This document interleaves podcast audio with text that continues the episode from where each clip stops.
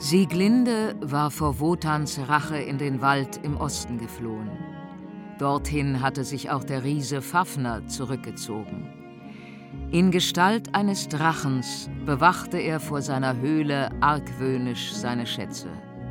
Die Macht des Ringes interessierte ihn nicht. Ganz anders hingegen Mime, der sich in der Nähe von Fafners Höhle angesiedelt hatte.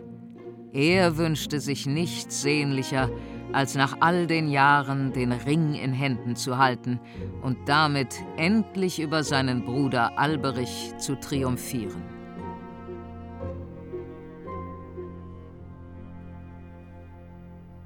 Der Ring des Nibelungen. 16-teilige Podcast-Serie von Regine Arem. Nach Richard Wagners gleichnamigem Bühnenkunstwerk. Episode 9 Siegfried und Mime.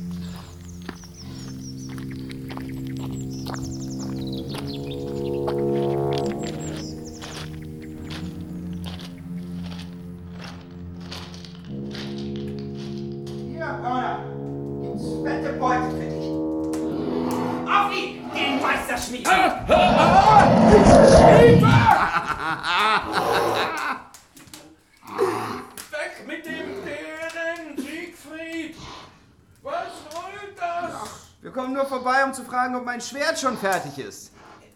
Da drüben liegt es doch. Aber tötet zuerst den Bären. Ja, gut, prima. Für heute sollst du nur mal ungeschoren davonkommen. So. Lauf zurück in den Wald, Brauner. Für heute brauche ich dich nicht mehr.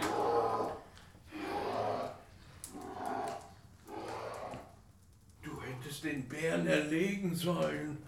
Warum bringst du ihn lebend hierher und lässt ihn am Ende wieder laufen. Ich war im Wald auf der Suche nach Gesellschaft. Da blies ich in mein Horn, in der Hoffnung, einen guten Freund zu finden. Und tatsächlich trat der Braune aus dem Wald hervor. Wir verstanden uns so gut, dass er mit hierher gekommen ist. Mhm. Wo ist das Schwert, das du für mich schmieden wolltest? Hier? Hier ist es doch. Mit scharfer Klinge. Du wirst deine Freude daran haben. Hm? Was nützt mir die schärfste Klinge, wenn der Stahl nicht hart genug ist? Dieses Spielzeug nennst du Schwert?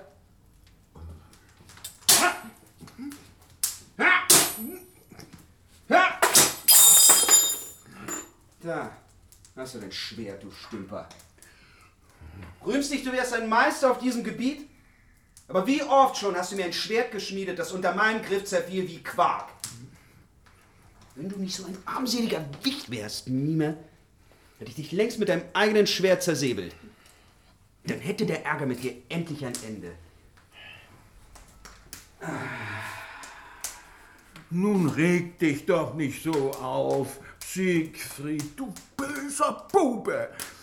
Wenn nicht gleich alles so klappt, wie du es dir vorstellst, reagierst du immer so ungehalten und vergisst dabei ganz, wie viel Gutes ich dir doch tue. Ah. Ja, das magst du nicht hören. Doch essen magst du. Zum Beispiel den köstlichen Spießbraten. Ja, ne? Und trinken magst du auch. Das Getränk hier, das ich allein für dich gebraut habe. Hm? Den Braten brate ich mir selbst. Und dein Gebräu kannst du alleine saufen.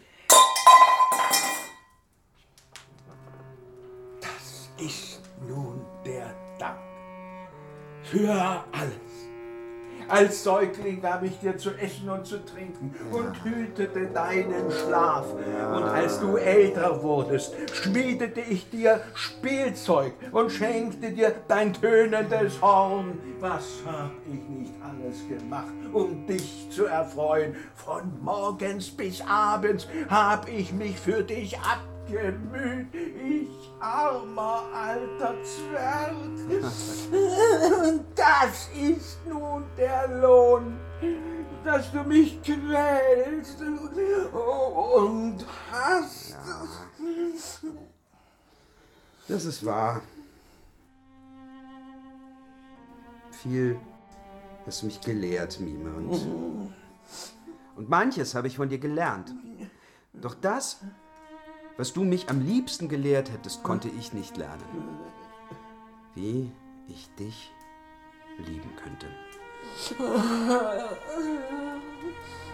Eine Sache aber gibt es, die mir durch den Kopf geht. Oft bin ich schon in den Wald gegangen, um dich ein für allemal zu verlassen. Doch bin ich immer wieder zu dir zurückgekehrt. Wie kommt's nur, dass es mich immer wieder zu dir zurückzieht? Wenn du wirklich so klug bist, wie du tust, dann gib mir die Antwort. Voller Sehnsucht drängen sich die Kinder an die Brust ihrer Eltern. Und deshalb kehrst auch du immer wieder zu mir zurück. Aus Liebe, was dem Vogel das Vöglein ist, das er im Nest so lange beschützt, bis es flügge ist und davonfliegt, das bist du, mein Sohn, deinem treu sorgenden Mime. Na gut, Mime. Wenn du so schlau bist, dann verrat mir doch noch ein anderes Geheimnis. Weißt du noch, wie herrlich die Vögel im Frühling gesungen und sich gegenseitig umworben haben? Auf meine Frage hin hast du gemeint, das seien Männchen und Weibchen, die sich lieb hätten und gemeinsam ein Nest für ihre Nachkommen bauten. Und tatsächlich schlüpften nach einiger Zeit des Brütens die Winzlinge aus dem Nest hervor. Genauso machen es auch die Rehe im Wald, sogar die Füchse und Wölfe. An diesem Beispiel bekam ich eine Ahnung von dem, was man Liebe nennt. Wo ist es also, Mime? Das liebevolle Weibchen, das ich Mutter nennen kann. Glaub einfach, was ich dir sage. Ich bin dir Vater und Mutter zugleich. Du lügst, Mime. Ich habe gesehen, wie sehr die Jungen den Alten ähnlich sind. Und als ich eines Tages am klaren Bach gestanden bin und im Wasserspiegel die Baumwipfel und die Wolken und die Sonne glitzern sah, da habe ich auch mein eigenes Antlitz gesehen, das so ganz anders war als deins, Mime. Was erzählst du nur für einen Unsinn? Siehst du? Und nun fällt mir sogar selbst die Antwort auf meine Frage ein. Wie es kommt, dass ich dich verlassen will und doch immer wieder zu dir zurückkehren muss. Weil ich nur von dir erfahren kann, wer meine Mutter und mein Vater sind. Na gut. Ich will dir sagen, was ich weiß. Du undankbares Geschöpf. Hör zu und frag dich danach, ob dein Hass gegen mich gerechtfertigt ist. Denn ich bin zwar nicht dein Vater, dennoch verdankst du mir dein Leben. Wie das? Rede. Es war draußen im Wald. Da fand ich deine Mutter auf einem Stein sitzend, weinend und von Schmerzen gekrümmt. Ich nahm sie mit zu mir in meine Höhle. Das Kind, mit dem sie hochschwanger war, hat sie hier am Herd geboren, unter großen Schmerzen. Ich half ihr so gut ich konnte, doch vergeblich. Sie starb. Das Kind aber lebte. Du, Siegfried? Dann ist meine Mutter an mir gestorben? Auf dem Totenbett hat sie dich mir anvertraut. Sie nannte mir deinen Namen. Und so starb. Und wie war der Name meiner Mutter? Ich glaube, ihr Name war Sieglinde. Sieglinde. Und mein Vater? Wie hieß mein Vater? Das weiß ich wirklich nicht. Er sei erschlagen worden. Das ist alles, was sie sagte. Das Einzige, was deine Mutter mir hinterließ, ist das da. Ein Schwert? In zwei Teile zerbrochen? Dein Vater sagte, sie trug es bei sich in seinem letzten Kampf. Das ist die Lösung. Aus diesen beiden Stücken musst du mir mein Schwert schmieden. Los, Mime! An die Arbeit! Jetzt kannst du zeigen, was du kannst. Komm! Mach schon! Noch heute will ich mein Schwert. Was willst du denn heute noch mit dem Schwert? Welt will ich damit ziehen und nie mehr hierher zurückkehren. Wie froh ich bin. Endlich frei. Nichts bindet mich mehr an dich. So wie der Fisch sich in die Flut stürzt, der Vogel sich in die Lüfte schwingt und der Wind über den Wald weht. So fliege ich von hier. Fort! In die Welt! Halt! Bleib stehen, Siegfried! Siegfried! Da läuft er und lässt mich allein zurück in meiner Not. Was soll ich jetzt machen? Und wie soll ich ihm dieses Schwert schmieden? Kein Nibelung, so groß seine Kunst auch sein mag, kann dieses Schwert je schmieden.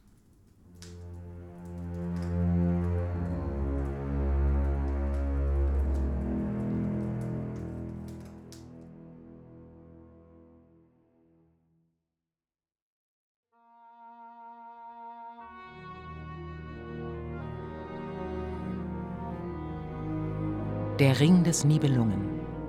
16-teilige Podcast-Serie von Regine Arem. Nach Richard Wagners gleichnamigem Bühnenkunstwerk.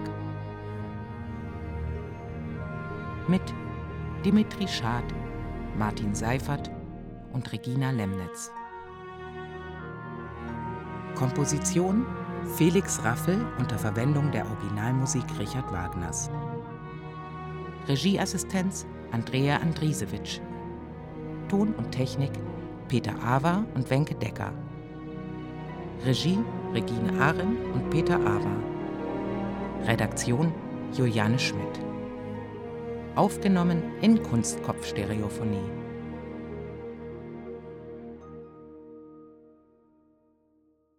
Ein Podcast des Rundfunk Berlin-Brandenburg 2022.